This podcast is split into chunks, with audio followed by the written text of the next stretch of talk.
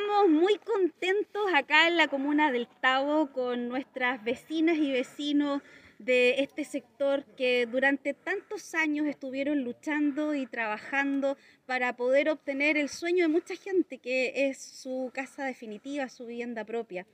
Hoy día sentimos que como Ministerio de Vivienda y Urbanismo estamos cumpliendo un ciclo con estas familias y una deuda del Estado durante 17 años por los cuales ellas lucharon para poder tener su casa propia.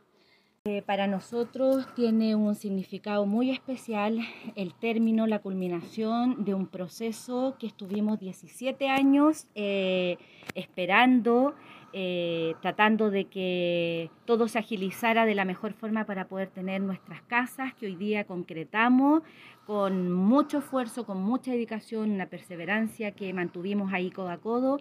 pero felices,